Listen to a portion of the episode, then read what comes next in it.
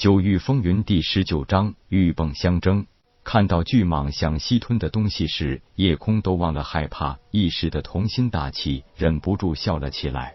原来巨蟒正吞吸的那个东西，竟然是一个人头大小的圆球。那圆球表面粗糙，还带着五彩的纹路。说是个石头球吧，不可能，因为它会动，正在拼命抵抗着铁线红蟒的吸力。也许说它是个蛋，更贴切一点吧。显然，夜空的到来已经引起了铁线红蟒和那个怪球的注意。不过，这两个东西正在全力对抗之中，根本不敢轻易改变目前势均力敌的状态。夜空当然也很快发现了这个现象：铁线红蟒和五彩怪球都全力对抗着敌人，根本无暇顾及自己的到来。这让夜空心里倒是放心了不少，至少自己目前很安全。不过，夜空也发现了一个很严重的问题，那就是自己身体已经感觉到一股能量的波动，那是巨蟒和怪球相抗产生的能量波动。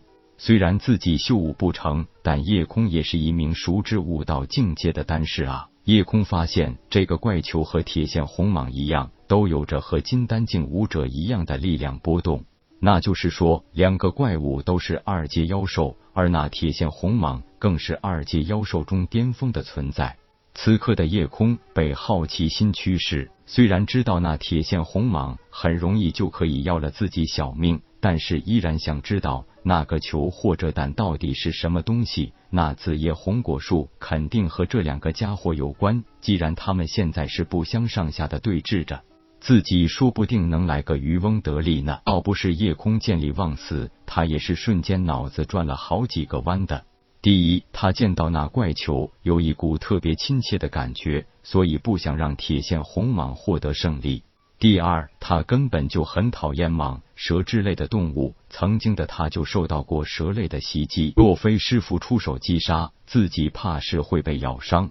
第三就是他知道二阶的蟒蛇类妖兽会有内丹，何况这一条二阶巅峰状态的铁线红蟒呢？他的妖丹可是很有用处的东西。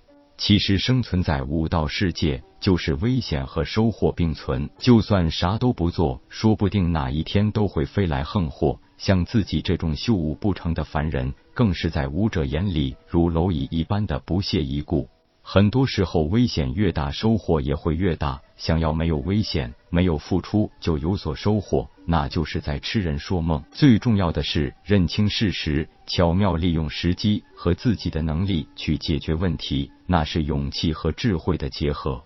一时冲动的冒险，那是找死。夜空显然不是后者，他虽然没有杀死妖兽的经验和实力，但掌握好尺度和时机，未必就不能利用自己的手段来干掉妖兽。看着夜空不动，铁线红蟒和怪球好像都知道夜空的想法一样，忽然各自加大了自身能量的波动，像是要早点结束这个僵持不下的局面。夜空知道是一个决定成败的机会，如果成功就有大收获，如果失败，自己就要遭受被妖兽追杀的命运了。感觉到两股能量波动的增强，夜空的神识之力潜入到了右手无名指的那虚界内，里边有一支一尺长的短剑，那是四岁正式拜师的时候师傅送给他的小礼物，是一件极品灵阶兵刃，是夜空滴血认主过的护身兵器。夜空自己根本没有能力掌控这支短剑，但是他曾经听师傅说过，收在那虚界里的认主灵气，可以通过自己神识之力的控制，快速向神识所到之处攻击。这个攻击距离和力度是受神识之力强弱的影响的。普通人的神识之力一般最多可以把那虚界内的物品送出一尺远，认主灵气则可以达到一丈远。而这几天，夜空在石桥村多次做过试验，他的神识之力可以轻松将短剑送出三丈远，力道可以直接贯穿三丈内碗口粗细的树干，这个威力远比他所能够使用的弓箭的力度大得多。这一次，夜空的目标是铁线红蟒的血盆大口。谁都知道打蛇打七寸，可是那要分清楚情形。眼下铁线红蟒是在利用吸力，想把怪球直接吸入肚子里炼化掉。怪球是在用力抵抗，不被铁线红蟒吞噬，而且显然怪球已经有点落了下风。此刻如果去攻打铁线红蟒其他部位，很有可能会被铁线红蟒护体真元所震伤，因为那毕竟是二阶后期妖兽。是与人类金丹境后期修为的真正武者一样的实力。铁线红蟒显然没有料到眼前这个人的用意，在蟒类本能的意识里，人类应该攻击自己的颈部或是眼睛，所以在加大力度吸引怪球的同时，铁线红蟒已经对自己的薄弱之处增强了防范。夜空要的就是出奇制胜，神识对短剑的抛射力，加上铁线红蟒的吞噬力，让短剑的速度增加了一倍还多。短剑距离蟒口还有三尺，铁线红蟒发现了事情不妙，立即放弃了吞噬，反而一个摆尾，直接扫向三丈外的夜空。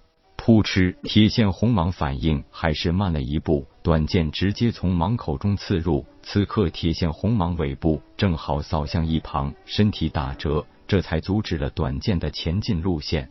这短剑可是极品灵阶兵刃，没有因为铁线红蟒身体打折而停止前行。就算是三阶状态的妖兽，也不可能修炼成一副铁肚肠，何况一头二阶妖兽。所以，完整的吞下一柄短剑，可不是好玩的事情。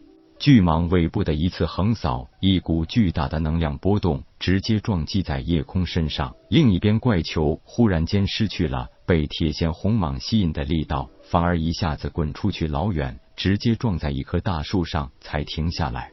此时的夜空也被那股巨大的冲击力直接撞飞出三丈开外，正好落在怪球旁边，一口鲜血直接喷出，肺全部喷在怪球上。铁线红蟒身体中段被短剑直接刺穿，短剑落在地上，铁线红蟒伤口在大量流血，在原地不停翻滚了几下，猛冲上来准备给夜空再补上一下子。这时被喷了一身血的怪球忽然爆裂开来。一只似狗非狗、似猫非猫的怪东西从怪球中破壳而出，嗷的一声冲到铁线红蟒身前。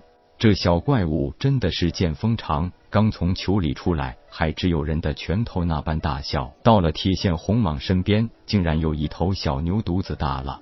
咔嚓一口，直接把铁线红蟒的脑袋咬掉，结果了还在挣扎着想继续逞凶的铁线红蟒性命。